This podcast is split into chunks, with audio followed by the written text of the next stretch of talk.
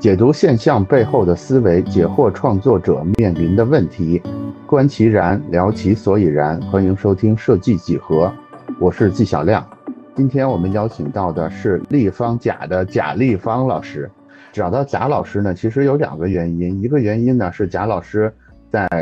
呃设计师自媒体这块做的比较好，这个其实是第一个原因。第二个原因呢是贾老师在包装设计也是耕耘了多年，有非常多。呃，非常好的作品，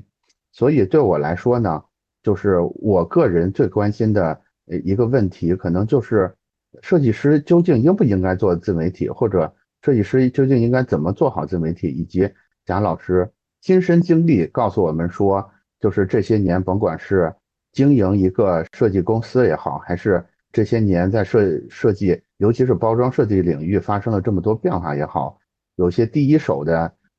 感悟能够告诉我们，这就是我们今天我从我的角度想聊的一些问题。但是大家知道我们的风格对吧？聊着聊着可能就突然就打开了未知的领域，也不一定。所以先是这么个计划，然后咱们按老规矩，现在就让贾老师做一个自我介绍，可能是相对完整一点，带点成长历程那种感觉的自我介绍。我们可能从这里边就可以发掘出来一些。可以深入聊的点，那现在让贾老师跟大家打个招呼。大家好啊，呃，我叫贾立方，然后我创办的公司呢叫做立方甲。其实我入这个行业是整整十五年的时间，自己创业开公司呢是十二年的时间。其实我觉得我是一个起步起步很低的创业者，因为我在上那个美院之前，我是那个在饭店刷盘子的，我是一个服务员。就是我的学历是一个中专学历的一个饭店服务员，但是我觉得一直在社会的最底层打工呢，就是感觉看不到希望，感觉生活看不到希望的。然后我就想了一个办法，想了一个出路，就是去考美院，因为对文化课的要求比较低嘛。因为我没有上过高中。不好意思，我打断一下，因因因为我我担心待会儿忘了，就是那个服务员这段还挺还挺奇特的，就是大概是。做了多久，然后意识到说，我我就是应该想去学个设计呢？那大概有几年时间呢？其实我从小就很喜欢画画，但是家里条件不好，农村的嘛，就没有这个资资源去画画，专业的去学画画。我中专我是读的师范，但是师范读了个中专出来之后是找不到工作的，我只能去做服务员，因为没有什么技技能，只能出卖体力，出卖体力就做服务员。但是做服务员，当时工资每个月就五六百块钱，特别惨，然后也看不到希望嘛，而且经常会被有一些有一些个别的顾客，他就会歧视你，打你啊，骂你啊，对吧？踢你一脚啊，然后就是很卑微的那种感觉。然后我就觉得不行，我还是要去上大学。其实我就一直想上大学，但是没有上成。然后后面我就想了一个办法，我就说听说考美院。可对文化文化课的要求没有那么高，我就去拿我存的钱几千块钱去报了一个美术培训班儿，就是那种高考的美术培训班儿，然后学了六个月，就考上了川音成都美院。然后我的文化课的话是考了三百多分，不高，但是三百多分它够了嘛，够分数线了。对，其实读了川音成都美院才是对我来说是一个生命的转折嘛，就是从人生最低谷时期，成为了一个大学生。我那个参加那个呃培训是培训了六个月，然后做服务员是做了两年的时间，所以我读大一的时候我已经二十一岁了，我是我们班年龄最大的一个，年龄最大的，别人是十八岁，我是二十一岁。当时学的学的专业是？我当时学的是视觉传达系啊，啊，就视觉传达专业。对，然后 读了美院之后，我年龄最大嘛，别人就喊我大姐，他们我们班呢都喜欢喊我大姐。但是其实我是学费是不够的，当时我们家每年能给我出六千块钱，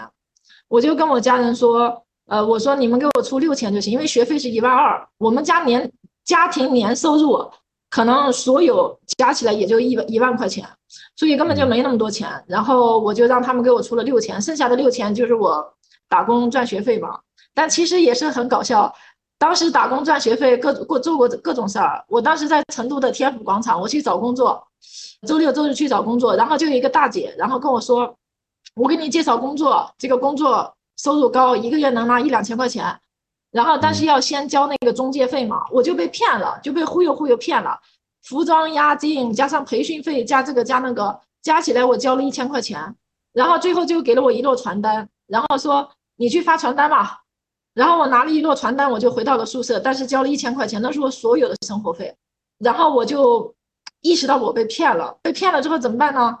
也不能跟家里人说啊，因为家里人已经把学费给我出了，还给了我一千块钱生活费，然后不能再让家里面操心了嘛。然后我就又下一个周六周日，我就跑到那个骗子的办公室，我说把钱退给我，他说不退，那不能退，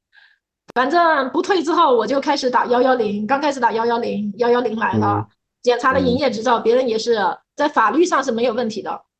然后后面我又打那个劳动保障部门，还是什么就业部门，然后就是各种打电话，各种投诉。最后在我跑了五次之后，每个星期天都跑到那儿去，一哭二闹三上吊。因为其实我是一个脸皮很薄的人，但是到了那个时候，你说这个人他已经走投无路了，他能做出什么事儿来？其实那些骗子也，我说我死在你们这儿。我说不退钱，我今天我就死在你们这儿。然后后面他最后就把钱退给我了，但是还是扣了两两两百块钱，没有全部退完。他说我们也有成本啊，我们骗人也有成本啊，我们这办公室啊，还有那些还有那些招人在天府广场拉人的大妈，这些别人都有提成的，各个环节都有提成的，总得扣掉。最后反正退了我八百，我还比较满意。这个就是第一次找工作就被骗，后面我找工作是在那个网站上面。就是比如说给我找一个家教的工作，他会只收我第一次的家教的费用，比如说一百块钱或者几十块钱，这个就是正规的那种呃劳劳劳务的这种介绍嘛。然后我就一直在做家教，到了大三的时候开始开小卖部，每个月能赚个三千块钱，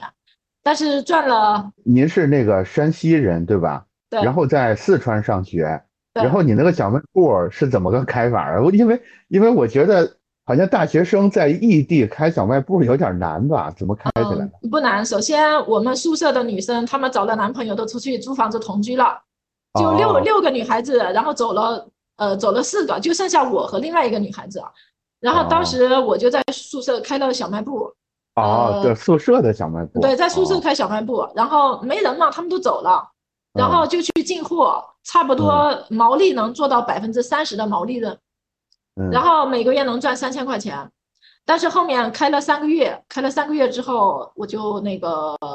学生会查我不让开，嗯，因为侵犯了学校人家正规的这种超市的利益嘛，就举报我，然后我就，嗯，我就没开了，没开了之后就去学校外面开那个快餐店，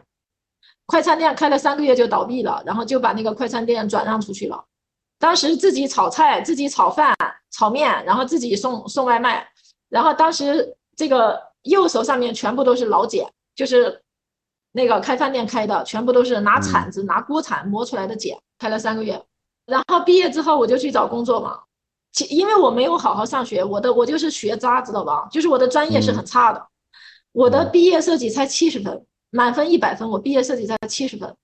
然后找工作找不到，然后但是我只想做设计行业，因为我好歹学了四年。如果我不去做设计行业，我去做销售的话，我觉得我不适合销售，然后其他的技术又没有，又只能当服务员，那怎么办呢？我说我死也得做设计，不能再去当服务员了，不然四年大学不白费白读了吗？然后后面我去找了一份工作，是不发工资的，就是只只做做了两个月，然后老板还是不发工资，我活不活不下去了，没钱了。然后就辞职了，辞职了之后就换了一份工作，是我的老乡，我们一个宿舍的女孩子又给我介绍一份工作，这个份工作每个月给我发一千三百块钱，然后我干了一年多都不敢辞职。其实这份工作对于我个人来说没有什么成长，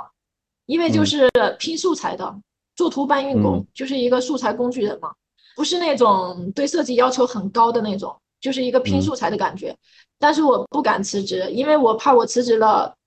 再也找不到设计类的工作了，所以干了一年半才换工作的。第二份工作八百块钱，只干了一个月啊，因为老板不懂设计，我觉得对我来说还是没成长，而且收入还没有以前的一千八高，我就又换工作，直到第三份工作就是一千两百块钱，去了成都的九田品牌设计这家公司，才开始真正的步入了设计这个赛道，因为以前我觉得都是在混日子。就是为了拿工资饿不死，对于这个行业其实已经失去了希望，其实已经很迷茫了。一千多块钱，然后看不到尽头，每天都在抠图拼素材。到了九田之后，这个老板虽然给我开的工资不高，一个月只有一千二，但是首先他是我师兄，他的专业非常厉害，他是在汕头去了汕头工作了两年，又回成都创业的，而且他以前的前公司，呃，是做全全国的通体包装，就是精品礼盒，在茶叶、月饼、滋补品这种通体包装赛道做的非常好的一家公司，算是头部的。所以他回到成都创业之后，其实他自己的技术水平是比较高的。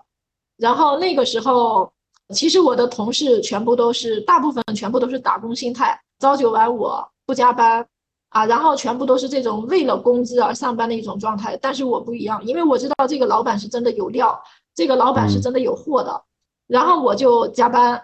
打扫卫生，主动加班，主动打扫卫生，有什么脏活累活都抢着干。比如说客户的项目出问题了，我主动站出来背雷。啊，然后周六周日，老板一个电话我就去公司签合同啊，加班呐，干嘛的？我记得有一次老板在外地，然后我们是单休啊，每个星期只留只那个休息星期天一天，呃，有的时候还要加班，挺累的。然后到星期天好不容易休息一天，老板给我打电话，他说我在外地啊，然后有一个客户来成都了，需要去对接一下，因为这个客户老板在线上已经沟通的差不多了。然后希望我能去把它敲定，因为老板在外地旅游好几天都回不来，客户又正好来成都，然后我就说我可以，然后我就跑到公司。其实老板已经打了一圈电话，没有人愿意去，因为星期天大家都在休息，不愿意去加班。我说我愿意，然后我就跑到公司接待这个客户，跟他谈，然后签了合同之后，客户给了我六千块钱，拿了六千块钱的现金。我那个时候每个月的工资才一千二。我这辈子没有拿到过六千块钱的现金，还是挺后一落的。当时还是比较激动，而且是我亲自谈下来的项目嘛。一款包装是一万二，然后先收了客户六千块。我那个时候就应该说是自信心有点爆棚了，就觉得创业。从那个时候起，我我就萌生了创业的想法。我觉得我也可以开公司的，因为我们老板赚钱嘛，每年还是能赚个五十万、一百万的。然后我觉得我也可以。然后后面老板去谈客户啊什么的，反正还是带着我，我也能学点儿。然后再加上我老是冲在前面加班呐，干嘛的，完成项目，他很多重要的事情也都交给我，所以我跟着陈哥跟了两年时间。然后我就跟他说我要我要离职了，因为那个时候我找了一个男朋友，男朋友他愿意支持我创业嘛。我当时的月收入是三千块钱，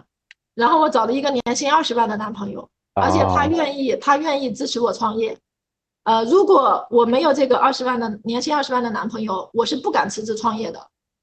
一个月赚三千块钱，除去房租开支，我还每个月还给家里面点钱。我家很困难啊，我自己就不剩什么钱了，根本就不敢创业，因为创业风险太大了。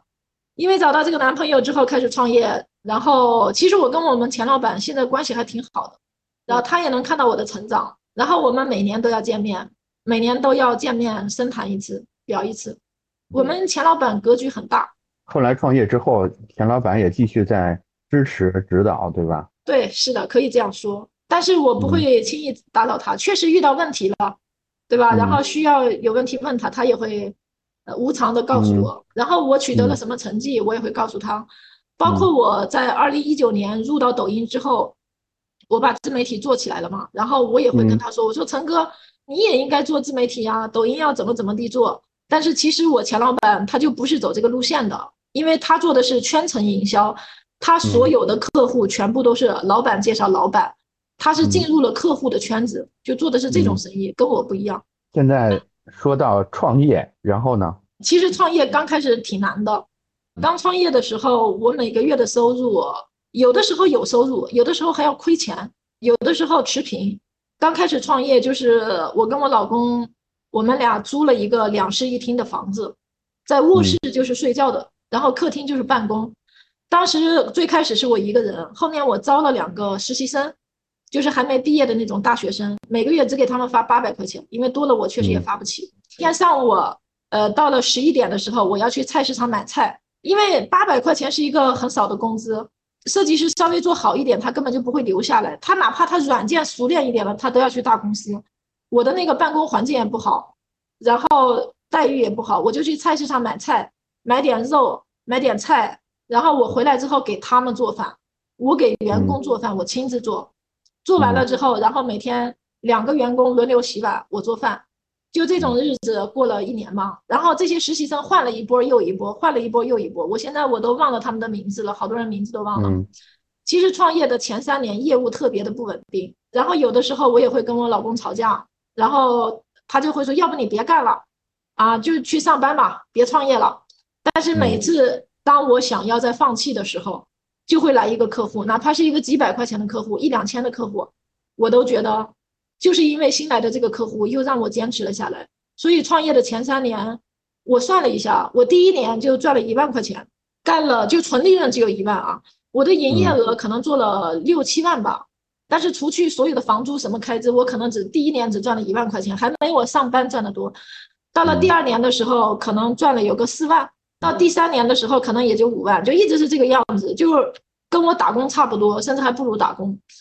直到到了第四年的时候，因为那个时候我们的客户从哪来呢？两个渠道，第一个渠道是微客，那个时候有微客 K 六八。然后那个微课是不用花钱的，但是你要竞标嘛，客户要选中你的方案才给钱。logo 设计几百块，宣传单两三百，画册一两千，全部都是这种项目。然后还有另外一个渠道是百度竞价排名，就是我们去呃开一个账户，六千块钱开一个账户，在百度投那个竞价排名，每天我就看着账户里面的钱消耗。刚开始花了六千块钱开了一个户，三天都没有咨询。然后，但是账户里面的钱已经烧了几百块，我就特别焦虑。但是到了第四天的时候，才来了第一个客户咨询，我当时特别珍惜这种机会。客户一个电话，喂，是立方甲工作室吗？我说是，我们公司要设计个画册，你来一趟。一溜烟的坐个公交车就跑去了，就是上赶子的那种。然后去了之后，一堆设计公司，成都一堆设计公司在那儿，在那儿介绍自己的公司，给客户看画册。就是客户一个电话，啪来一批，全部都是做百度竞价的。然后我们这些人就认识了很多这种创业者，然后其实走到后来的不多，我当时认识了三四十个吧，都是跟我一样的，刚开始自己一个人或者几个人创业开设计公司的，走到最后的人，百分之五都不到，所以我觉得我是千军万马中杀出来的，熬死了一大批同行，活下来的。那么其实我创业有一个转折点。从二零一一年到了二零一五年之间，这四年的时间都是生存阶段，生存阶段，生存问题都有问题的这种。到了二零一五年，有一个转折点是什么？就是我不投硬广了，我开始做自媒体，开始做内容营销。我是怎么想到要做自媒体、做内容营销的呢？就是因为那个时候马云很火，阿里巴巴很火，然后你看马云代言阿里巴巴，刘强东代言京东。董明珠代言格力，陶华碧代言这个老干妈，对吧？我就看别人的大佬、大公司都在这样做，就是老板出来，我为自己代言，对吧？那我说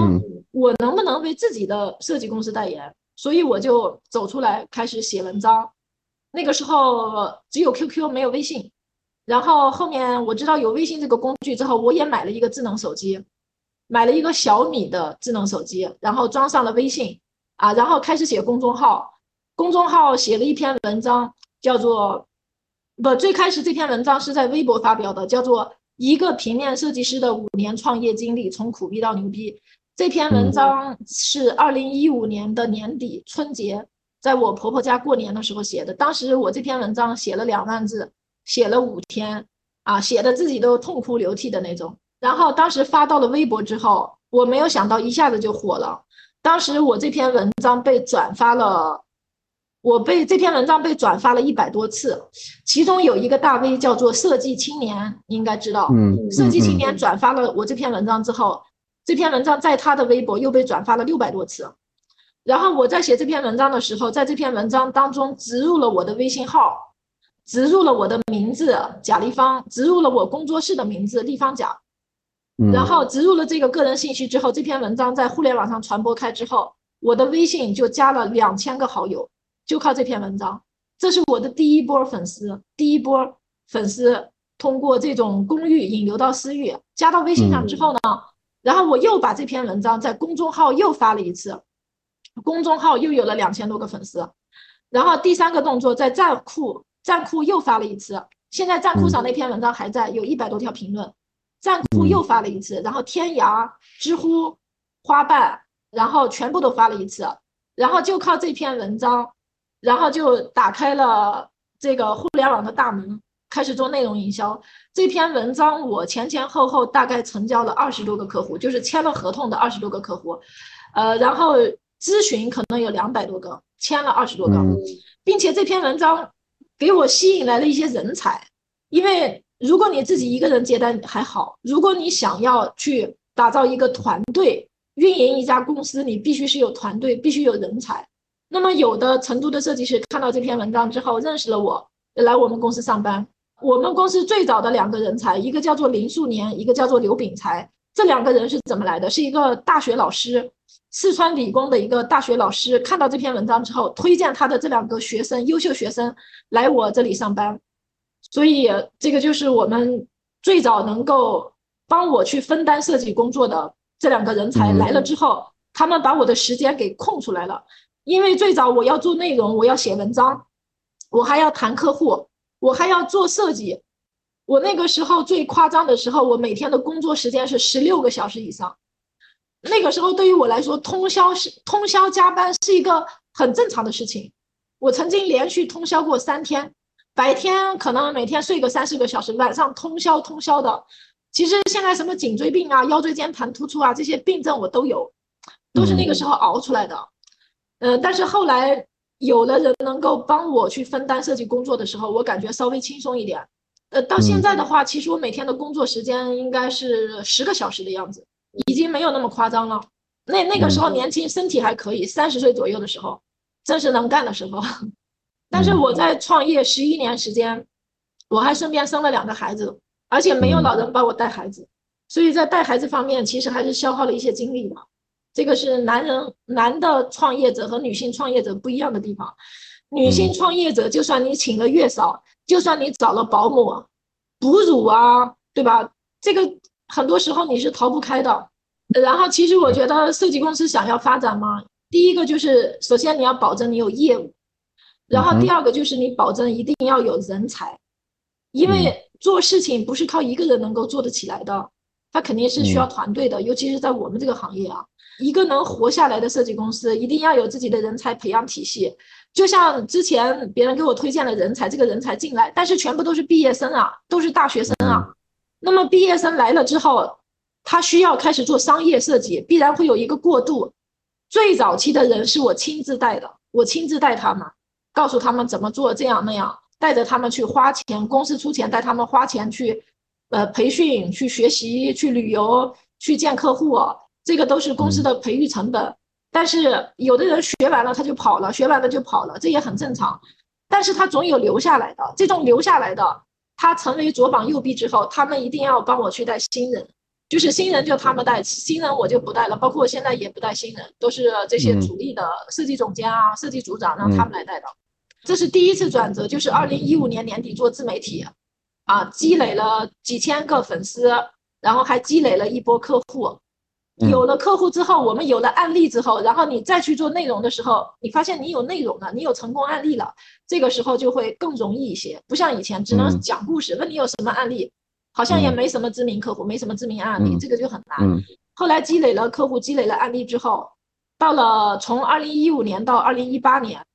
这段时间，然后我们是缓慢的成长，缓慢的进步。到了二零一八年就到了瓶颈期，当时我们公司。七个人，我们做一年做一百多万，七个人一年做一百多万的营业额。其实除去所有的开支，我个人剩不下什么钱，因为我给我给大家开的薪资还是比较有竞争力。我自认为我还是一个比较懂得分钱的老板，就是我自己到年底我可能自己剩十多万，这就是二零一八年的一个状况。到了二零一八年年底的时候，就是一个很大的瓶颈，因为当时我们公司已经。很疲软了，大家也没有看不到未来的一个什么状况，因为发展很缓慢。那么这个时候，作为公司的创始人，你一定要突破自己，因为对于小公司来说，老板就是天花板，你必须老板一定要带头去突破业务，去突破这个瓶颈。那个时候我就看到有的人做抖音做火了，然后我就我也想做抖音啊，但是我不知道怎么做啊。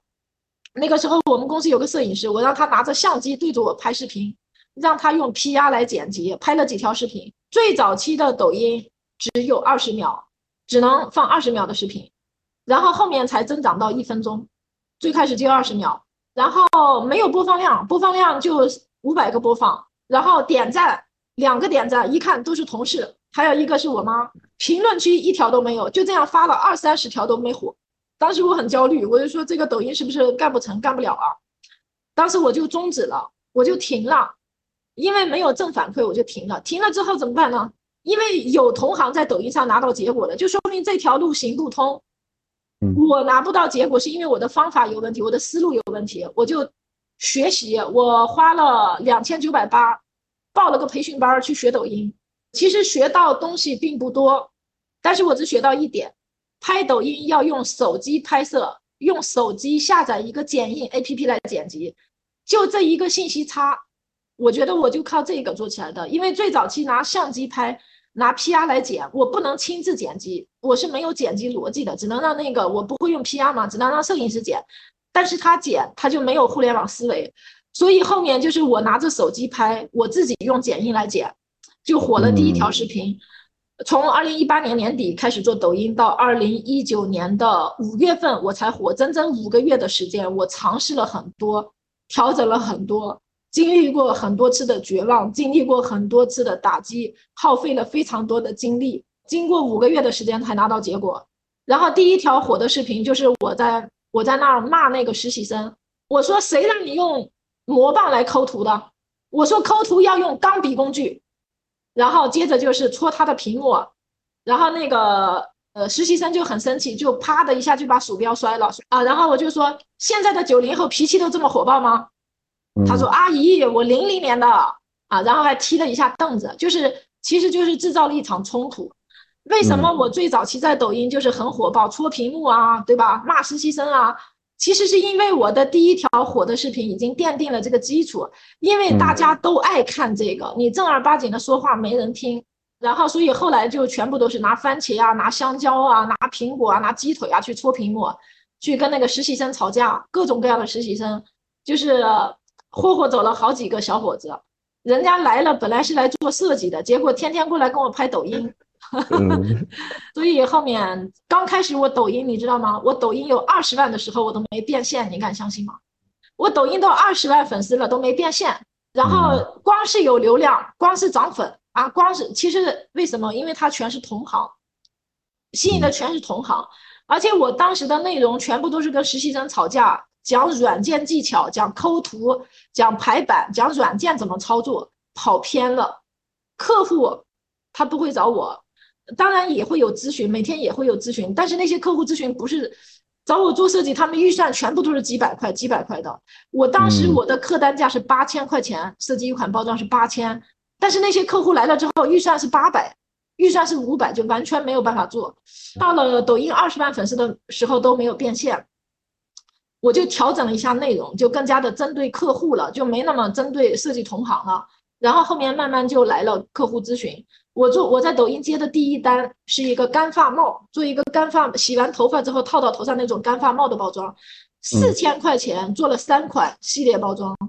然后当时就觉得其实不赚钱，因为那个包装前前后后改了五六次，做了两个月，然后其实都不赚钱了。但是后面我慢慢的开始讲包装，开始讲方案，讲市场，讲营销，讲货架，货架优势，讲陈列，讲客户的渠道啊这些的，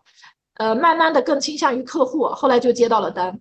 然后刚开始的单全是几千块钱的，就是我们从一百个客户当中挑出一个客户来愿意付几千块钱设计费，并且是能够认可我们的，就是百分之一的成交率。所以从二零二零年开始，我又调整了内容，把内容稍微升格了一下。我最开始不是别了个发卡嘛，就跟那个傻大姐一样，疯疯癫癫的，也没客户找我。后来把发卡取掉了，取掉了之后好一点。发卡取掉之后，我在二零二零年营业额就已经翻了一倍，就是比二零一九年营业额翻了一倍，就已经能做两百多万了。就是营业额二零二零年直接做两百多万。然后到了二零二一年的时候，然后就又又又翻了，又翻了之后，然后赚到了钱之后，就换了一个办公室，换了一个四百平米的办公室，是全款买的。包括其实我们最开始聚焦的是包装设计，聚焦到包装设计的时候，你会发现，我们一款包装收客户两万也好，三万也好，但是客户能够出得起两三万设计费的这个客户啊，他对包装的要求都不低，因为很多设计公司只收几千块钱，你收客户两三万了，人家要求肯定高啊，有可能要做两个月甚至到三个月。那么这个时候你会发现。你想要接这么多的单，你的团队规模要很大。我们团队顶峰时期全职的人数有二十六个，二十六个设计师全职的。然后虽然能接很多单，但是到后面你一算，你会发现你的效率不高，然后你的人力成本开支很大，最后还是不赚钱。嗯，然后这个时候呢，我又我就转型开始做品牌设计，当然包装设计也做啊，包括。到现在为止，我们公司主要也是在做包装设计，但是我们同时在做品牌全案。我因为品牌全案费用更高，是十万起步。嗯，从十万到四十万这个区间的客户，我们去年接了几个，今年接了十几个，然后就慢慢做起来了。那我们最开始是没有做品牌设计的基因的，我不懂策略，然后不懂策划，没有这方面的人才怎么做？然后我就分钱出去，然后从去年开始，我们找合伙人。找品牌项目的合伙人，因为我是不缺客户的，包括有的时候也会有一些高净值的客户，甚至是年产值几个亿的这种客户找到我们要做品牌全案，但是我们没有这种人才，包括我本人也没有在这种大型的品牌策划公司待过的经历，你没有这个体系，没有这个商务流程，你是签不了几十万的单的。从去年开始，我就找了两个做品牌的合伙人。然后我们签了这个合作协议嘛，合伙人协议，啊，然后股份没有分，但是签的是合伙人协议，呃，然后其实合伙人也换过好几个，最开始的两三个合伙人，我们磨合了几个月时候，发现不对，后面就又换合伙人，然后现在的合伙人的话就比较适合，从去年到今年做了可能有二十个项目，然后就磨合的也比较好，包括像严玉峰啊、林春笋啊这些，全部都是我品牌事业部的合伙人。到现在的话，算是找到了自己一些新的方向吧。其实真的不容易，就是这这中间这背后的很多波折，啊，很很难想象的。包括最开始我们在做品牌全案的时候，因为我自己不懂，我去找合伙人的时候，有的时候客户给我付了费，然后我把付付呃我把费用分给分给了这种合伙人，但是你会发现做出来的东西并不理想。最后有可能要把你所有的费用分出去，有的时候要亏本的。但是我觉得这个是必经之路，嗯，你必须要慢慢的去尝试。我我看时间线大大概已经来到现在了，是吧？还有今年的事儿没说。嗯，现在的话，其实我有好几家公司，然后设计公司是我的最主要的业务，嗯，是我的基本盘，并且设计公司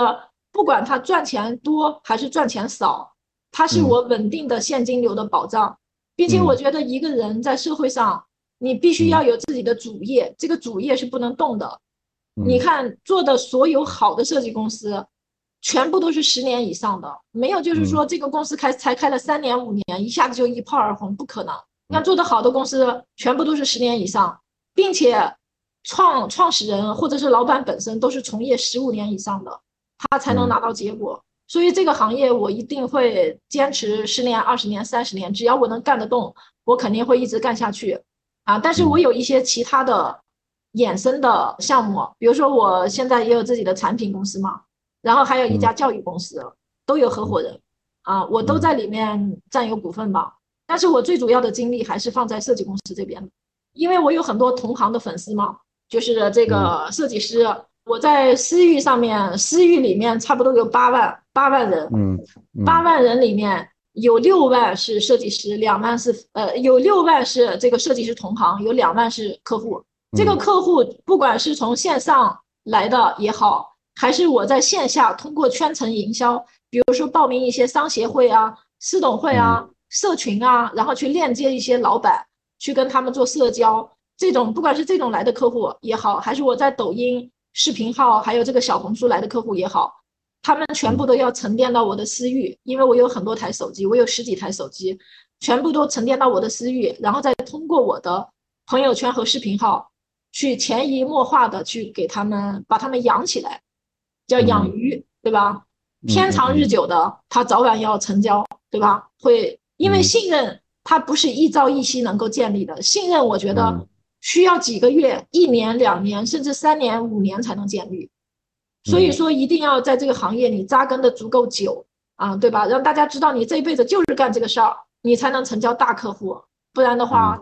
大客户没有那么好成交的，哪有那么好成交？然后，呃，为什么我要做培训呢？因为，因为我本来就就有这个六万的私域，对吧？然后，很多人其实很多迷茫中的设计师，他们确实有这个学习的需求啊。那有有的人其实。呃，很看不惯我，就是说我做个培训又割韭菜啊，怎么地啊？但是其实我觉得，只要学员花了钱有收获就可以啊，对吧？割韭菜这个事情，我觉得我是最大的韭菜。我每年学习的费用，我差不多要花十几万嘛。有的时候去上课，然后有的时候去加入别人的社群、私董会，啊，其实就是为了去拓展人脉、链接资源、链接人脉啊，就是这个目的。好的，我我从头捋着啊啊，哎呀，我我我我我整体有一个感觉，就是您您呐，跟我之前接触过的大多数设计师都不太一样，但是但是我一时之间找不着一个合适的词合适的词来形容这个这个劲儿是一个什么感觉？我想想怎么你你之前采访的是不是全部都是男老板？对，哎，好像是，好像是，好像是，对对对对对，嗯，我好像真的很少跟女老板设计师。聊天儿有可能在这儿，呃，因为你之前聊的这些男老板的话，他们应该都比较理性，对，都比较理性。其实我是偏感性的，我经常会一时冲动去做一些事情，但是我是一个行动力很强的人，就是我想到了，然后我就会立刻去干，想到了就立刻去干，立刻去执行。所以我的问题就是，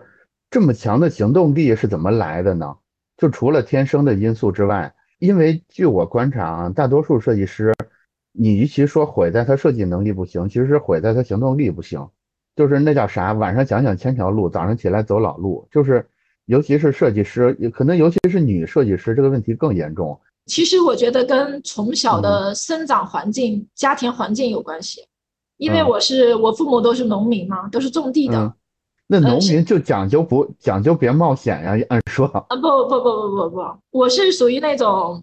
在我们家哈，我妈比较偏爱我弟，哦，就是就是，呃，我记得大概八九岁的时候吧，然后我妈骑了个自行车带着我，然后去串亲戚，走走亲戚，串门儿，然后在路上的时候有个面馆，当时那个面馆的话，我妈就进去点了一碗刀削面，点了一个大碗的刀削面，她拿了一个小碗分了一点给我。当时我们只能吃得起刀削面，但是旁边的一个桌子上有几个男人，大男人呢，然后光着膀子，纹身喝酒那种，他们点了一大盘鸡肉，就是鸡腿。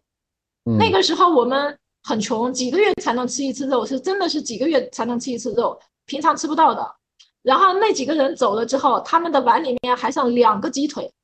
他们就没有把鸡腿吃完，他们就走了。当时我妈就在我耳边悄悄跟我说。你去把那两个鸡腿拿过来，我们吃了。但是我当时我是很难为情的，虽然说我也很想吃那个鸡腿，我妈买不起鸡腿，但是我就是爱面子嘛，好面子。虽然八九岁，但是其实她也是有自尊心的，我就不去，我就我妈怎么跟我说我都不去。当时吃完吃完面，然后出来之后，我妈骑着自行车还是继续带着我，她骂了我半个小时，就是呃骑着车，我坐在后面，然后他一边骑车一边骂我。一路上骂了我半个小时，就是说你怎么这么没出息呀？你怎么就是这么老实啊？嗯，反正就是就是说没出息、没老实、没脑子，然后很胆小，反正就是使劲的骂，骂得我哭了。所以，所以后面的很多事儿有时候也是在赌这个气。我可以认为是是是有一些赌气的成分在吗？就是你们认为。认为我是那样，但是我一定要做一个样子给你们看看，大概有这种情绪在吗？赌气，赌气是一方面，就是要证明给我妈看，我可以，对吧？我我也能够事业成功，我也能够做得很好，我也能够赚大钱，这个是一方面。还有一方面就是就是反反正就是想让别人看得起我吧，尤其是让我妈看得起我，但实际上她现在也不怎么看得起我，你你知道吗？我跟他说，我现在一年设计公司可以做几百万。你知道我妈跟我说什么？她说：“那你还不如回来当老师呢。”因为我们有我们家有个邻居是在那个做初中老师的，我妈就觉得人家做老师很好，啊，就我说我一年赚几百万，我妈也说你也不行，你还不如人家谁谁谁做老师呢？你看人家做老师多好啊。后面其实包括现在，我跟我妈联系的也不多。在我的想象里边，如果如果从小从小家庭是这样的话，应该应该你的性格会变得更更偏软，或者是更。更不敢冒险才对啊！是怎么激发出来一个反向的？其实我的性格是偏软弱的。比如说现在谁要跟我吵架，我吵不过，真的。比如说要来了一个什么人要跟我吵架，跟我打架，搞什么纠纷，其实我是很胆怯的。对于这种事儿的话，我可能会选择逃避。但是在事但是在事业方面，我的韧性特别强。因为你想，我我在参加中考的时候，我的分数是可以考高中的，我本来可以考高中。但是我的志愿报了高中之后，然后我妈去学校把我志愿改成了中专，她不让我上高中，因为上了高中要读大学，读大学要花钱。所以她就是单纯的重男轻女，是吧？对，有重男轻女，但其实我妈她还是挺爱我的，但是她呃更爱我弟啊，可以说有一些偏差，但不是说她不好，就是说她可能更重视我弟一些，所以当时没有上让我上高中，上了个中专之后，我中专毕业的时候十九岁。十九岁出来，没有任何一技之长，我能去干嘛？就只有去社会最底层打工啊，刷盘子啊，做服务员呐，卖衣服啊，做销售员、售货员，就是做这些工作。那么那个时候家里面已经没有生活费了，我十九岁必须靠打工养活自己，所以这个时候就是没有其他路啊，你没有东西可以去依靠的时候，你会发现你只能靠自己。所以说，包括后面创业的时候，你也没有任何事情可以靠，就只能靠自己。所以说我创业的前面十年都在靠自己，你会发现走的非常非常的难。那么，对呀，到了最近这两年，为什么我发展的更好一些？是因为我不只靠自己了，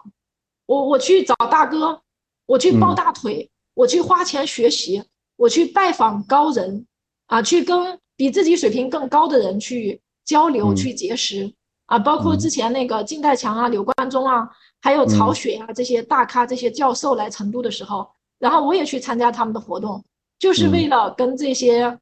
比我更成功，在这个行业做得更有结果的人去学习。然后这个道理是我最近这两年才悟出来的。呃，为什么我早期只靠自己？因为我也曾经寻求过帮助，家里面是靠不上，钱要钱钱没有，要好的情绪也没有，因为。我一每次给家里面打电话，可能我妈还需要我给她提供情绪价值，她还要在我面前哭诉啊，这个生活不如意啊，又跟我爸吵架了呀，我爸又去打麻将又输了钱呐，我弟又不争气啊，他跟我哭诉一大堆，把我自己弄得很负面，也很焦虑，所以我就不怎么爱跟我妈联系嘛。然后我去向一些行业内的大咖去请教的时候，有可能别人也没有时间，也可能不怎么理我，那这个时候我就放弃了。放弃了去寻求别人的帮助，就只靠自己，但是做的很艰难。那么最近两年，为什么我又去找一些寻求别人的帮助，对吧？抱一些大腿，找一些大哥，花一些钱，花钱买门票去进更好的圈子，是因为我发现我手上有一点积蓄了。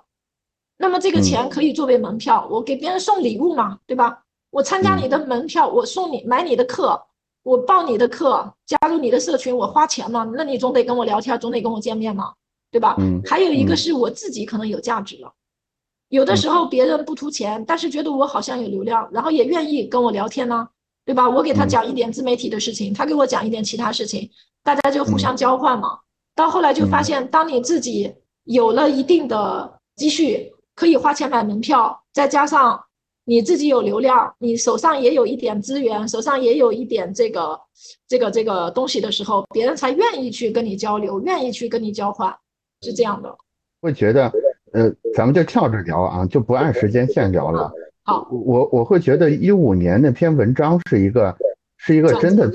真的最大的转折点，所所以我想我想在这块就是更细的问一问。之前就一直在写文章，还说那个其实是第一次正式写一个比较长篇、比较比较大的文章。呃，如果不会写文章是写不出来的，就算写出来了也不会有流量的。这个要感谢我爸。呃，其实我从小我父母经常吵架，吵得我真的就是很很耳，很那个脑子很痛，然后很焦虑。每次我父母吵架的时候、打架的时候，我都特别痛苦。是因为我爸喜欢打麻将，就是在村里面嘛，村里面打麻将，然后我妈就看不惯他这一点，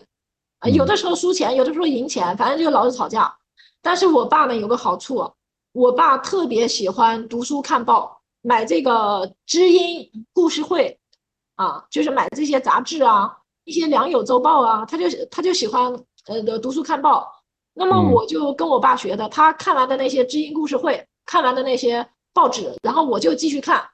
然后小时候书不多，然后我就到我们村里面每家的厕所里面有那些报纸，有那些杂志，我就跑到他们家厕所去上厕所，一边上厕所一边看那个书。有的时候不上厕所就站在厕所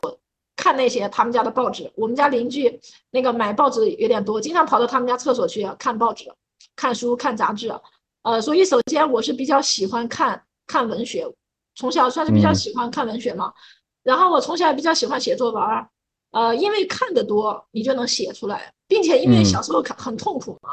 你知道吗？其实很多的作家、文学家，他们感情都特别的细腻，感情很丰富，并且富于想象力。再加上我这些东西看得多，所以我就能写出来。我记得小学的时候写作文嘛，老师让写读后感，很多同学写个三百字、写个五百字就写不出来了，但是我自己是写了两千字。呃，因为那个时候看电视看的是那个《新白娘子传奇》，那人写的看的都是电影啊，或者是那个呃课文的那个读后感，我就写了一个《新白娘子传奇》读后感，直接写了两千字，把一整个作文本都用完了。嗯。然后上了初中之后，然后我参加作文比赛，还是获了几次奖。然后读中专的时候，我也是我们学校的文学社的社长。然后我我读中专的时候就开始投稿。那个时候有一些杂志叫做《少男少女》，呃，我知道那个杂志。还有《新同学》，好像有一个杂志叫《新同学》。我偶尔能得一笔稿费，一般是五十块钱，五十块钱的稿费，入一篇五十块钱啊，所以就积累了我这种呃对文学的热爱吧。呃，而且我记得我读呃我这个打工的时候，十九岁打工的时候，我谈了一次恋爱，网恋。我那个时候，因为我是一个。精神很充沛的人，就感情很细腻的人，但是那个时候我天天在饭店做服务员打工，我也没有书看了，然后我的精神世界呢也得不到这个释放，然后我就上玩 QQ，然后在 QQ 上面就认识了一个网友，啊，那个网友是我们山西大同的，离太原还有几百公里，然后然后后来他来找我，他来找我之后，后来我就跑到大同去打工了。然后就跟这个人在一块儿，跟这个人在一块儿待了一年的时间，就是，但是后面因为三观不合嘛，然后就分手了。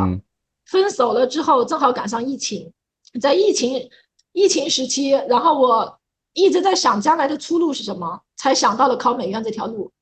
其实我人生的每一个转折点，都是啊，这个疫情是指当年的 SARS 疫情，SARS 对 SARS 就非典，非典，非典的时候。其实我总结了一下，我人生的每一个转折、反弹，都来自于最低谷时期。就是我第一次准备考美院，是因为失失恋了，跟这个我的第一个初恋的男朋友分手了之后，非常痛苦，然后人生又看不到希望，又没有钱，又绝望，然后再加上那个时候非典，每个村子都封了，出不去，只能待在家里面。在那个时候有时间去思考，夜里的时候都在思考人生怎么办，以后的路怎么走。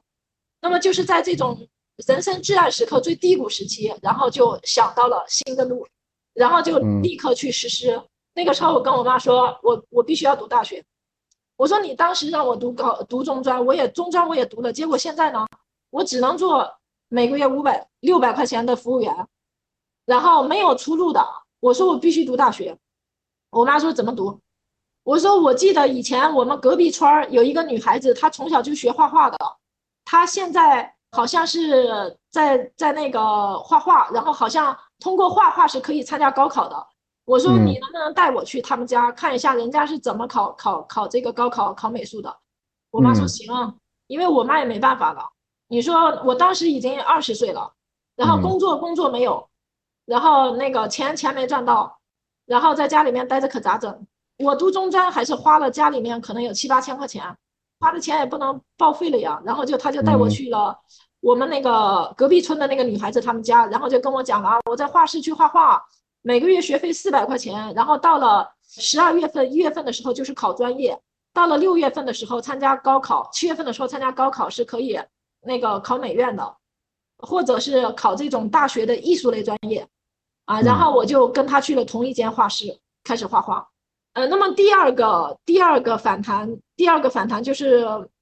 创业的到了二零一五年，公司已经感觉生存问题很严重的时候。然后没有业务的时候，闲着的时候，闲的没业务的时候，然后想到了通过这个写文章来引流获客啊，所以都是在最艰难的时候做出的决定。包括二零一八年，二零一八年的时候，二零一八年年底，虽然说已经没有了这种生存的忧虑，但是有发展的忧虑啊，所以就那个开始做抖音，每一次都是在瓶颈期的时候做的突破。我其实有点好奇，就是瓶颈期大家都会遇到，嗯，但是一般人可能就终生被这个瓶颈卡住了，或者就觉得哎，要不算了，我就我就干脆这样，或者甚至就开始走下坡路了。我想知道有什么办法，就是从实用主义的角度啊，假如说碰上瓶颈期的话，有什么办法能除了就是把自己更多的放在这个低谷的绝望里边之外？有什么诀窍之类的吗？因为你是好几次从这个瓶颈期里、从这个低谷里出来，就是一次两次我会认为是运气，但是三次可能就有点东西了。这东西是啥？首先，我觉得有一个有一个东西叫做那个，就是空杯心态。其实不管是二零一五年还是二零一八年，其实我都是有一点成绩的。虽然说我公司做的很差，但是我至少养活了几个人，我还有收入啊，对吧？但是。很多人可能取得了一点小成绩，就觉得天下唯我独尊了，我已经很厉害了，你们谁谁谁我都看不上，对吧？但是我不是的，虽然我有一点点小成绩，但是我依然觉得我很不够，因为我有远大的理想，我是一个有梦想的人啊。然后我要让，对吧？其实我的梦想就是财富自由，我说的很直白，我很直接。很多人谈到钱很，就是谈到钱很不好意思，我觉得我的梦想就是财富自由，先强大自己。然后你自己强大了之后，呃，然后才有多余的钱和精力去帮助更多的人，就是让世界变得更美好吧。因为有这个梦想，有这个志向吧，所以说每次在瓶颈期的时候，然后你就会觉得你离梦想还很远，你还有很大的空发展空间。其实我很好，我很好奇这个这个梦想是大概什么时候有的？就是因因为因为在我看来，其实最。在我在我个人看来，其实最科幻的是大三、大四的那个时候，就是大三那个小卖部跟大四那个快餐店，就是后面的部分吧，我勉强可以理解。就是你既然都开了公司了，有人要跟你干，你会由于这种惯性也好，由于要对员工负责也好，走下来。但是这个小卖部、这个快餐店，它绝对是很刻意的在做这个事儿，所以当时就有一种我要财富自由，或者是我有一个远大的抱负之类的嘛。就是这个远大抱负大概从哪个时期开始确认的呢？就是那次吃不没吃到鸡腿那次，因为我没吃到鸡腿那次，我妈辱骂了我半个小时，对我造成了非常大的心理伤害。其实那次我就发誓，我发誓我要赚很多的钱，买很多的鸡腿。你不是想吃鸡腿吗？我赚够够的钱给你买很多的鸡腿。我不仅我自己吃，让我妈吃，让我爸和我弟都有吃不完的鸡腿。那么这个就是最早的立这个志向吧，就是八九岁的时候。然后还有一个，因为我看过很多书嘛，看过很多的名人传记，什么《水浒传》呐，《西游记》啊。呃，其实我还看过《金瓶梅》，就是我我看了我看了很多这种书，就是因为书里面它也有很多的道理。有的时候看那些书对你好像当下并没有什么帮助。比如说一个小学生、初中生、高中生，你看这些闲书，看这些小说。看这些这种街边文学、厕所文学、地摊文学，对你好像没什么帮助。但是实际上，在你今后的十年、二十年，等你成年之后，遇到事情的时候，当你回想起某一个书里面的某一句话，可能会改变你的命运，就会有了转折。嗯。啊，还有就是你问我为什么读大学的时候我能够开小卖部，能够开快餐店，为什么会有这样的魄力和胆识和这样的生意头脑去做这个事情？其实也不是，也不是无凭无据的，因为从小的时候，我们家是靠什么为生呢？平常是种地，种种完地之后卖这个玉米啊，卖这个小麦来赚钱。那么我爸他还有一个做小生意的，因为我爸就是骑了个自行车，刚开始是自行车，后来买了个三轮车，就是挨家挨户收鸡蛋，把村里面的鸡蛋收起来之后，到太原市里面去卖。嗯，然后他做小生意，每天可以赚十块、二十块、三十块。然后有一段时间，我爸开始卖蔬菜，就是从那个蔬菜大棚蔬菜基地拿三轮车把这个蔬菜拉回来，拉到我们村里面，呃，用那个喇叭说啊，开始开始卖这个蔬菜了，有这个萝卜、黄瓜什么多少钱一斤？大喇叭一喊，然后大家就围过来买蔬买蔬菜，买蔬菜每天也能赚个十块、二十块、三十块的，好一点的时候能赚个五十块。再后来呢，我爸又开始种西瓜。虽然说我爸打麻将赌博哈，家里面每天吵得鸡飞狗跳，但是他也得也有时候他也要干活啊。干活的时候，然后就是做这种小生意，倒买倒卖，每天赚个几十块钱。到后来我读大学的时候，我们家出不起六千块钱的学费，我爸就想了一个办法，就是种西瓜。我爸挺会种地的，然后他买来那个西瓜种子。买来西瓜种子之后，然后种了，刚开始第一年种了两亩西瓜，然后每每一年都能赚个六千到八千块钱。到我读大学的第三年，然后我爸种基西瓜的技术已经很好了，然后他从别人手里面租地，几百块钱租地，租了地之后，然后种西瓜，然后卖西瓜。我记得我爸赚钱最多的一次是一夏天赚了一万块钱，然后这是他赚钱最多的一次，就是靠种西瓜。虽然做的都是小生意吧，但是其实我从小就耳濡目染，我知道倒买倒卖是有差价的。所以，我其实我在我在画画的时候，就是在画室参加美术高考的时候，我的打工存的那么几千块钱的积蓄已经全部都花出去了，交给了画室，交了培训费之后，我手上已经几没什么钱了。那这个时候，我想到什么？我的大学还要交学费，在画室每个月交几百块钱。学费其实只是开始。读了大学之后，我听说，我打听，我跟我们画室的老师说：“老师，读大学每年的学费多少钱？”他跟我说一万二，真的把我吓死了。一万二的学费从哪来？这个时候我就想到了，我要赚我读大学的学费。我一边在画室画画，我一边开了一个租书租碟的店。就像你的，你采访我的时候，我可以看到你这个背景上面有很多书。这个时候我就在城中村。租了一个房子，租了一个小门店，房租也不贵，每个月就三百块钱，我记得很清楚。但是是三个月交一次房租。我当时租了这个租书租碟店之后，买了一些二手的那种书架，然后买了一些二手的旧书，然后就把书放到那个架子上，然后又去买了一些这种碟子，就是那种 VCD 知道吧？VCD 的那种碟子，什么古惑仔呀，香港的古惑仔呀，港片儿啊。国外的片儿啊，然后就租书租碟店刚就开起来了。那个店是你自己在开还是你雇了人开？我自己在开，投资了两千块钱就开起来了。投资了两千块钱开起来的，因为刚开始我的书很少，我的碟子也很少，但是经营了差不多三个月之后，我就赚起来了，我的书和碟子就越来越多啊。然后这个时候我每个月差不多能赚个两三千块钱，两三千块钱这种租书租碟店，包括我们画室的人。还有我们画室的老师都去我那儿去消费去，呃，就是一个城中村，在山西大学旁边啊，有一个城中村，就在那个城中村干，因为房租也不贵嘛。就是你看，咱从小尽管家里也不是专门做生意的，但是见过做生意，甚至在美术培训班的时候，咱们能做到两个月每个月赚两千块钱，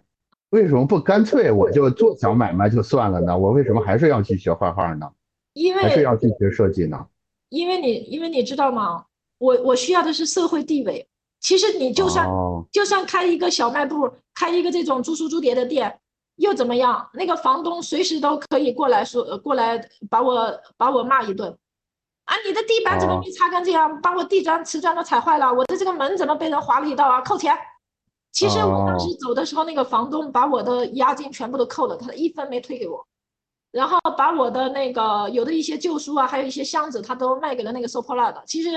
对于房东来说，他就是为了赚我的房租，并且他非常看不起我，哪怕我能赚点钱，他都看不起我。呃，然后还有就是有的时候我会遇到一些小混混，之前我遇到过那个小混混，呃，他一脚把我的门踹开，然后他说那个有没有毛片啊，给我来点毛片儿。然后我那个时候不懂。我说什么是毛片啊？他说毛片你都不懂，你还开开这个店？然后我也没搞懂什么叫毛片，我跑到那个当时我们太原有那个影像城，知道吧？我就跑到那个影像城去，你还去问人家啊？我说你们这有没有毛片儿？然后 那把那个老板都整神了。呃，其实就是这样的，你什么人都可以遇到，别人看你不顺眼，把你骂一顿，对吧？给你踹一脚，你又怎么样？没有社会地位的，所以我觉得还是要读大学。嗯，这个事儿是这样，就是这个事儿发生在上大学之前，对吧？对。但是但是你上哪怕是上大学之后，有段时间你拿到的月薪也不过是一千出头，为什么那个时候你没有觉得说，哎，我是不是应该去在成都开一个什么什么店？我把前面再讲一下，就是我为什么在我美术高考的时候我要开这个店，因为我是在给我弟，因为我弟是个无业游民，我弟初中毕业之后没上学了，然后打打零工。也赚不到什么钱，然后还老闯祸，然后也没什么正儿八经的工作，然后我就想，我给他开一个店，给他留下一份事业，让他去经营这个店，知道吧？所以你是个伏地魔，让他来给我赚学费。我我跟我弟是这样说的，我说，嗯，我我说咱们这个店现在每个月都能赚个两千块钱，我说你就好好的把它开着，反正一年再怎么地也能赚个两万块钱，是吧？然后你好好把它经营起来，你先供我读大学。等我大学读完了，我赚到钱了，我给你买房子，我再给我弟画饼，知道吗？因为我父母太累了，我父母太辛苦了，我父母身体也不好。但是我去读了大学之后，你知道吗？我弟才一个学期就把那个店给干倒闭了。呃，那当时我们是每次去租书租碟要交押金的，十块钱押金，对吧？然后书看一天五毛钱，碟子看一天五毛钱。然后我弟有的时候就不收押金，就把书给人家拿走了，碟子拿走了。然后有的时候他认识了一帮那个混社会的小弟，然后从他手里面骗钱、骗吃、骗喝。他每天赚点钱就狐朋狗友，每天早上不开门起来做生意，一觉睡到一大中午。有的时候他还带这些小兄弟，附近有一些技校啊什么的，那些学的不好的那种非主流，染个黄毛的那种非主流。然后跟人家去那个吃烧烤啊，唱卡拉 OK 呀，去打架呀，干嘛的？有的时候惹了混混，别人过来把店又砸了。反正就是一学期的时候，到到我把这个店交给他，我九月份我去成都上大学，然后我十呃我十一月份从成都坐火车坐绿皮火车回到太原，我来到来到他这个店里面了之后，我脸眼泪唰的就流下来了。因为他当时剩下了只剩下了一两百本书，我当时走的时候，我那个书有六百本，我的碟子有五六百个。我回来之后，那个卫生一塌糊涂，然后桌椅板凳全是烂的，门也是烂的，然后书也是烂的，碟子也是烂的，电视也是烂的，什么都是烂的。然后那个房东过来说：“你弟呀，把我的房子都整坏了，押金是不能退你的。”然后我看也开不下去了，因为我弟他不是做这个料，我就把那个也书架呀、电视啊、VCD 呀，让我弟让我爸开了三轮车就拉回我们村去了，然后让我弟在村里面租书租碟，村里面也可以看呢，不要房租了，但是村里面就刚开始还可能还每天能赚个几十块钱，还能赚个二三十，到后来也就做不做不走了嘛。因为他没有新的书，没有新的碟子，然后那些书也越来越烂，碟子也丢，就做不走了。所以从那次之后，我已经对我弟放弃了，我已经放弃了我弟。后面我就只能靠自己了，只能靠自己，只只能靠自己了。哎，你刚当时想刚才那个问题是什么？我又忘了。就是刚才那个问题是，你既然在更更小的时候就能开出一个店，一个月挣两千，为什么在年纪更大，就是？学历更高的时候，却要拿着比两两千还要低的工资，就是为什么你在你在那个时候，呃，不能说，哎，我为什么不重新再开一个店呢？既然我五年前我都能开一个月入两千的店，我现在都变得更成熟、更有经验、更有学历了，为什么我不能再开这个事儿呢？首先，我在大学的时候确实也开过小卖部，然后每个月拿三千块赚三千块钱，但是因为被呃，学校的学生会查封了之后，因为我不合规，对吧？然后没有给学校交房租，我也不可能没有那个实力在学校里面开超市，不具备做生意的条件，只能投机倒把，做一些这种违反学校规定的事情。我后面确实也在学校外面开了一个饭店，但是你会发现整个市场环境已经不一样了，然后什么都不一样。以前有 VCD 有 DVD，那个时候大家都在用电脑，都在用电脑，有那个优酷啊，对吧？有那个土豆啊。优酷视频、土豆视频已经出来了，大家不需要碟子了。然后我去开饭店的时候，我发现，我发现我没有资金实力，我的现金流根本就滚动不起来，因为我没有钱去请厨师，没有钱去请小工、洗碗工。然后你不具备资金实力啊，然后你我租的店是最偏远、最偏僻的，一个月的房租只要一千块钱，就是我没有本金。所以当时试过，但是发现，对，干不走。之前的套路现在不好使了，已经对套路不好使了，而且我自己太弱了，呃，反正就失败了吧。因为我开饭店是失败了的，我开了三个月，我亏了呀。我那个店转让了，我那个店转让只收了别人一千块钱，因为我迫不及待想要转让。只要你把房租给我继续交起，我所有的锅碗瓢盆板凳都给你一千块钱就转让了。开那个店已经亏了，亏了。我觉得就是到现在，我的感觉就是，其实其实刚才你提到了很多。我们特别耳熟的大道理，比如说你要多读书，对吧？然后书会潜移默化的影响你。比如说你要学会去进入一个更好的圈子，改善自己的信息环境，对吧？比如说你你要充分利用自己这种感情细腻、呃感情充沛的优点去做事儿，就是就是我们之前多多少少在各种各样的地方听过有人说这些东西吧。但是我是觉得。包括空杯，所谓空杯心态等等之类的，我们之前都听过。但是我我我我我跟今天跟贾老师聊完，我是真的觉得纸上得来终觉浅，就是所有的东西经过你的这个故事之后，同样的道理，我觉得里边有了很多我说不出来的 信息量在里边。就是就是你原来会觉得它就是一个死的死的一个什么所谓的人生日什么什么人生金句儿什么的，但是。结结合结合你这个经历，真的觉得好像是的，就是从故事里边，你可以更微妙的感觉到这些事情。嗯，我觉得我没想到，我没想到今天的聊天会是这样。我本来以为本来的刻板印象，有可能是因为抖音的刻板印象啊。我本来以为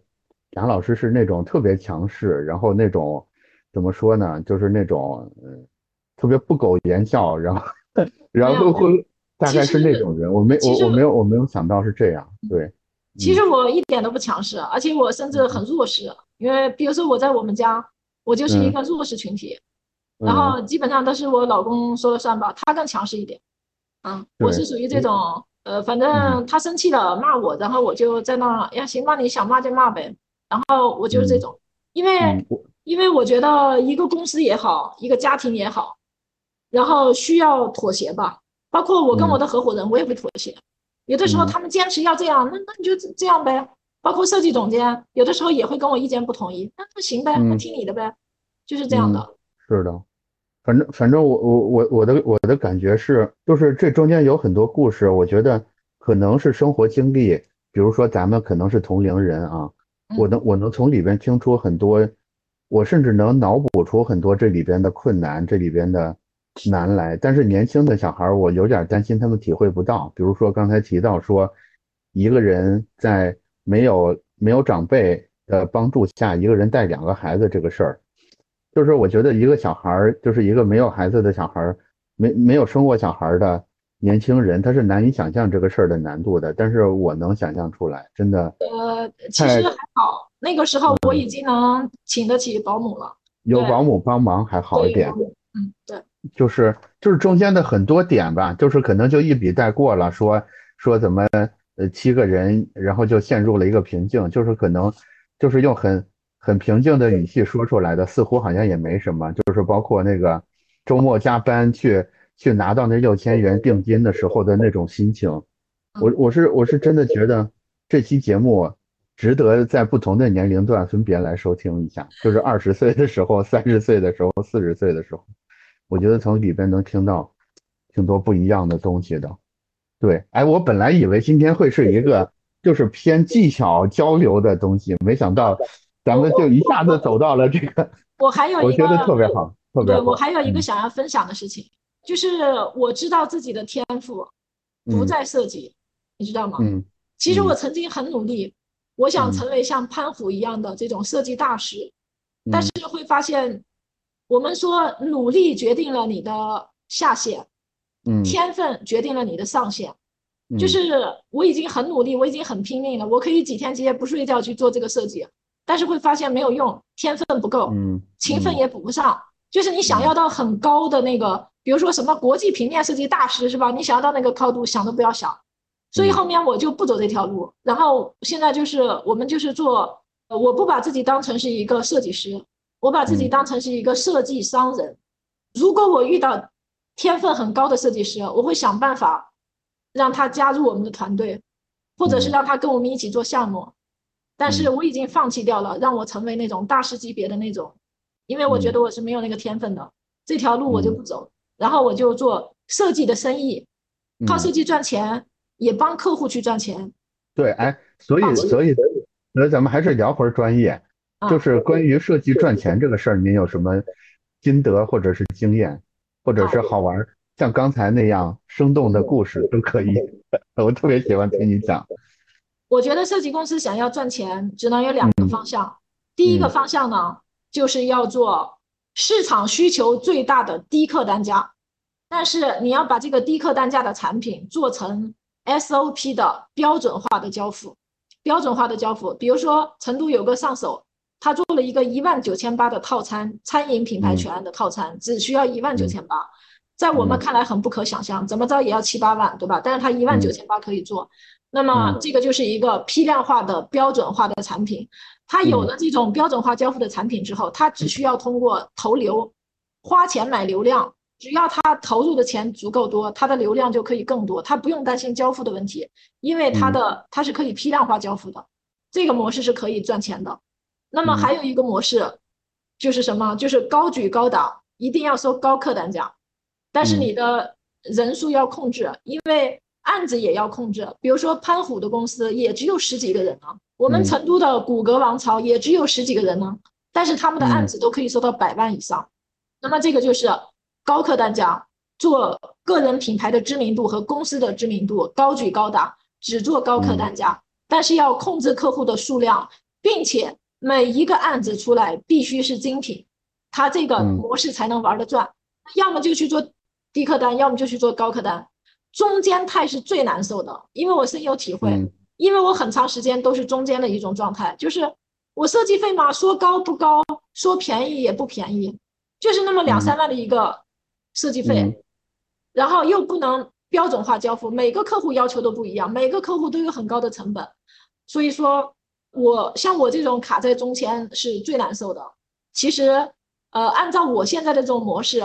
长期下去其实也不能够实现我说的，就是说财富自由，因为我的被动收入太少了，我都是主动收入。那么这个时候我就做了两个，呃，做了两个办法，第一个就是。我自己没有那个能力去做品牌权，我就找合伙人来做，我把钱给他们分出去，借助别人的力量去聚拢人才，靠人才。那么还有一个就是，我增加了我的盈利渠道。我现在除了做设计，做设计公司之外，我还做了一个教育公司，就是做设计师的培训。嗯啊，包括线上线下还有社群都有，这个是补充现金流嘛。那么还有一个就是我做了一个产品公司。就是另外两个公司，其其实现在也是一个盈利的状态，因为我做事情的话比较保守，就是风险特别大的事情我是不会碰的，因为，呃，怎么说呢，我没有没有那个实力去做那种风险很大的事情，有一些利润很高的事情，但是我不敢呢，比如说炒股啊、买基金啊，或者是做一些大的投资，我没有，因为我本金就很少，我万一，嗯。这一这一这一笔搞坏了，对吧？我可能就翻不了身，我一夜回到解放前了，因为我的积累还不够，所以我只做一些保比较这个有保障的事情，稳稳定的，大概率它能够赚钱，并且投入不多的事情，我才会去做。刚才那个呃做产品这个，我我挺想深入问问的。您您现在做的那个产品是什么？我在成都有一家公司叫做成都超级礼物公司，嗯哼，啊，对，成都超级礼物公司主要是做什么？然后我有一个合伙人，这个合伙人他之前就是做产品的，他做的是茶具、茶器、树脂的茶盘，然后还有一些小的文创产品。因为他做产品已经做了很多年，然后呃，他缺的是流量，他缺的是怎么把这个产品卖出去的事情。所以后面我就跟他一起合作合伙开了这家成都超级礼物的公司。呃，现在我们有一些团购。然后有的时候有一些国企央企的采购，然后也会去做，包括我现在每年都花很多钱，然后去拓展自己的人脉，去进社群啊，干嘛的？其实也是为了这些事情，不仅仅是为了去找到设计类的客户，其实也是为了找到一些这种需对产品有需求的这些群体，还有就是找经销商。啊，比如说他他手上有客户资源啊，有一些这个团购采购。啊，有这些客户资源，然后他缺品的，啊，那么也可以合作，啊，其实现在就是在做这三件事情吧。就是被其实是设计师的被动收入问题，因因为因为设计师随着这个做的年头长了，岁数总是会大的吧。然后，但是设计这个事儿，它又是一个一单是一单，对吧？就是所谓手停口停。现在解决思路之一是你设计师做到一定程度之后，你要有一个自己的产品。这产品可能是像你们这样是一个礼物公司，也可能是一个别的什么东西。但是总而言之呢，你你有一个产品，或者是你你有一些跟别人合伙的股权之类的，用这种方式来实现一个被动收入。然后另外一个可能就是您的另外那条路，对吧？就是教育公司这条路。因为咱们的听众里边可能也有也有设计师正在面临这个问题，就是呃收入啥的还不错，但是我一旦比如说，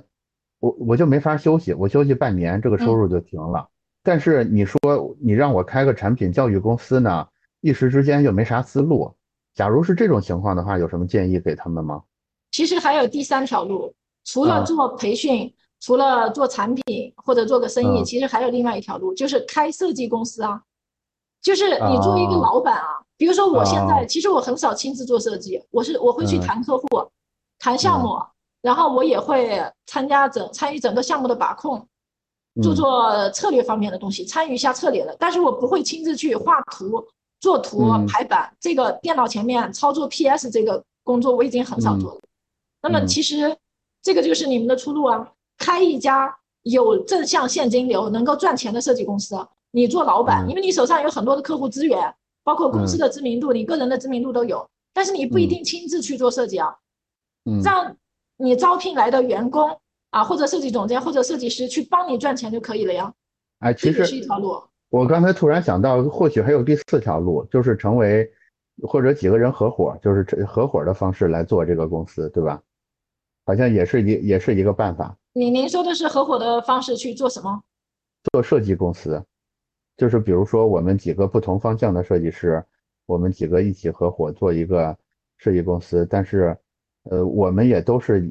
在用指导这种方式参与业务，我们也都不是亲自下手去做这种，因为要自己开一个公司，感觉还是有很多杂事儿，对吧？有很多业务之外的杂事儿，又是又是管理啊、房租啊，是什么这个那个的，各种证啊，什么这那的。但是几个人分担一下，会不会就就会好一点？大部分的设计师其实商业思维是很没有办法，没有办法跟别人是商业思维很差。呃，并且不具备合作精神，当然也有人合伙，人家开得很好，对吧？也有，包括呃，广东有个朋友，他们公司三个人合伙，呃，合作的也很好，但是他是第三次才成功啊，前面的两次有的时候是因为股权，比如说你多了他少了，他分的多，他分的少，分赃不均了。啊，或者是 没有客户了，经营不下去破产了，就是他的团队解散过两次，然后现在这次是容易有这个问题。现在这次是第三次才成功，就是如果想要合伙开公司，你一次开成功的几率太小了，基本上团队都要解散过几次，然后再重重新找其他人，就是最后才能成功。所以开公司开公司这个事儿也也是也是趁早趁早多试试，会比较好。对，比如说你三十岁的时候开始创业。然后你经历过跟别人合伙开公司，最后解散了，失败了，对吧？然后又重组，又找其他人，或者跟这个人重新调整股权结构，把结构性矛盾解决了，然后再再开始做，就是你可能会经历几个几次挫折。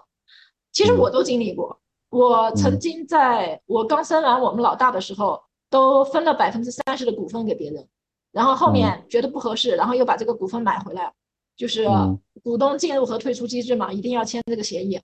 哎，讲到讲到这个就又讲不完了，因为这因为这个商业的商业的这些知识全部都是我后天在经营的过程当中遇到问题，然后又去花钱学习，又去交学费，然后才慢慢的懂了一些。都是都是交了各种真正的学费跟比喻意义上面的学费 来学会的是吧？对，有的有的时候是给别人交钱学习，有的时候是自己赔进去的。我也赔过钱的。我在二零一八年做过一个电商品牌，叫做野蛮大叔。做的是牛肉豆豉的这个酱的这样一个产品，呃，当时我认为我自己有，因为我当时有几万，有两两万粉丝吧，我想我在朋友圈卖，我在开淘宝卖，对吧？但是其实玩不转的，因为你不懂投流，然后不懂电商的运营，不去投流的话，他这个是赚不起来的，你必须要投钱进去，投直通车啊，对吧？去拓客啊，啊，然后这样才行。然后就没有对这个生意的理解比较浅，对吧？对，很浅。这这次我是赔了二十万，啊，赔了二十万。但是其实它是让我成长了很多的。蒋老师有没有感觉，尤其是今年是比较特别的一年，就是从经济环境也好，从 AI 也好，或者是从各种，呃，叫啥呀？不不不确定的突发事件也好，你你认为站在今天这个当口，假如说。你要你要给，假如说现在有一个设计师是今年毕业，比如说今年他开始正式进入到设计这行业，甚至是包装设计这行业，你会有什么建议给他呢？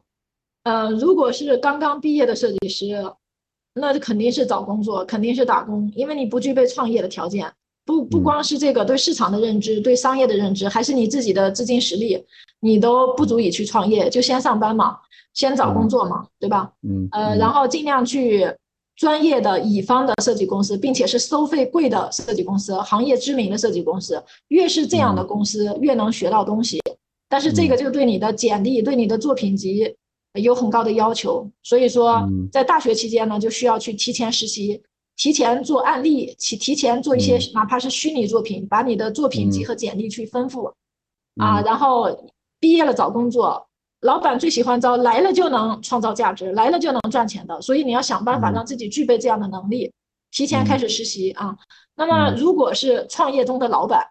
其实现现在的形势并不好，为什么？对，因为我自己都有很深的感悟。虽然说我在抖音有流量，但是我都满足不了我我，因为我们公司全职的设计师十几个，然后再加上外部合作的设计师，再加上线上的设计师，可能有四十多个人。然后我要有，一定要有很大的业务量，才能满足这么多人对业务的需求。基本上只靠我，所以说为什么我天天去开会啊？今天上课，明天开会，这里沙龙，那里聚聚会，其实全部都是去找客户、搞资源、找项目，全部都是这种，呃来的。大部分百分之九十的业务都是靠我。那么其实其他的设计公司老板也应该向我学习，就是不能再停留在啊，我把手上的项目做好。然后老客户介绍新客户积累确实可以，但是它太慢了，并且现在市场竞争太激烈了，就是同行太多了，也就是说太卷了，卷的已经卷不动了。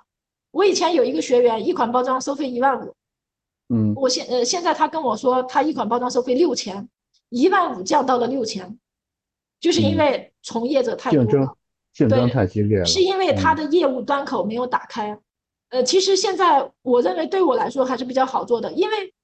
同行没有做这些事情啊，同行没有去做社群的营销，去做圈层的营销啊。这个这个业务端口没有打开的意思，就是它的潜在商机或者它储备的商机不够，对吧？对，呃，包括很多设计师都是自命清高，觉得我我天下最厉害，我最了不起，而且情商特别低。比如说一个饭局，一个饭局。然后你在饭局上，这些饭局上全是老板，你怎么样才能让大家喜欢你？其实他都有很多方法呃，这个就讲到酒桌文化，对吧？再比方说，别人组织了一个小的沙龙，那么你作为一个被邀请的，你过去之后，怎么样才能把大家的微信全部都加上，把自己的业务推销出去，让大家对你印象深刻，并且觉得你这个人很靠谱，很值得信任，并且让大家不讨厌。你。这些考的全部都是你的情商。还有你会不会做人，就是这些事情我也要修炼呢，我也是这两年才开始修炼这些东西，包括有时候也会跟别人请教，哎，我这样做对不对啊？怎么地？其实我现在研究的全部都是这些东西，在专业上面的研究，我让我的设计总监，还要让我的合伙人，我让他们去研究，我花钱给他们报课，比如说呃定位课，对吧？品牌策略的课程啊，包括去哪家知名公司去学习的机会，我可以给他们花钱，让他们去学，让他们去提升。但是我的精力。每个人的精力都是有限的，我觉得老板的精力一定要放在业务和营销上面。因为我感觉最近这两年，在您这儿发生了很多观念上面的比较大的转向，嗯，所以所以能能不能给我们推荐一两本书，或者是谁的课程，或者是什么之类的？因为因为我想我想说，大家能借由这些东西也发生一个，也开了这个窍吧？有有什么推荐吗？我可以推荐一下啊，嗯，有一本书的是那个冯仑写的《野蛮生长》，我觉得这个书还对我有一些启发吧。OK，野蛮生长。啊，冯仑的《野蛮生长》。呃，然后其实我做抖音有一段时间，我是经历过网暴的，就是大家就是对我恶语相向的这种。那么其实每一个从底层做起来的人，其实并没有那么多人去祝福你的，有时候他就是单纯的干看不惯你，就只是想骂你而已。那么这个时候，我看了一本书，叫做《乌合之众》。我看完之后，我就乌合之众，对，然后我就释然了许多，我就释然了许多。你不能要求每个人都喜欢你，你做你自己就好了。总有人讨厌你，对吧？就就无所谓了。包括现在，呃，有的时候发一条抖音，然后会有很多人骂你，然后我就会告诉自己，黑红也是红啊。我其实我就无所谓了，就是你要把自己的内心练得足够强大。并且你一定要理解这个事情，别人为什么骂你？因为每个人他的生活状态不一样。那我以前我也看不惯这个，看不惯那个，我也以前我也骂过别人啊。好的，好，那暂时就这两本。如果你是做自媒体，然后遇到了这种这这种问题，被网暴之类的，可能看一下乌合之众有用。那么乌合之众它讲的是社会心理学，一种群体的心理。那么，如果是我们做品牌策略或者做营销，尤其是做营销、做制定营销方案的时候，其实乌合之众也有用吧。然后，如果是专业方面的书，我还是比较推荐定位，二十一套丛书，特劳特的定位，啊，二十一一二十一套，比如说消费者的心智啊，对吧？还有品类战略啊，啊，我觉得这些都可以。好的，那咱们今天就聊到这儿。对，特别开心，今天。今天听到了很多意料之外、特别动人、特别动人的故事，我觉得，我觉得以后应该多跟女老板、女设计老板们多聊一聊。我觉得，跟跟男设计老板的这个感觉确实不太一样，就是有一种很强大的感性的力量在里边。对对对，是的。然后未来找机会也跟贾老师多多请教吧。那咱们今天就这样，好，拜拜。好的，好，嗯，感谢你的。采访好好，拜拜，拜拜。好的，拜拜。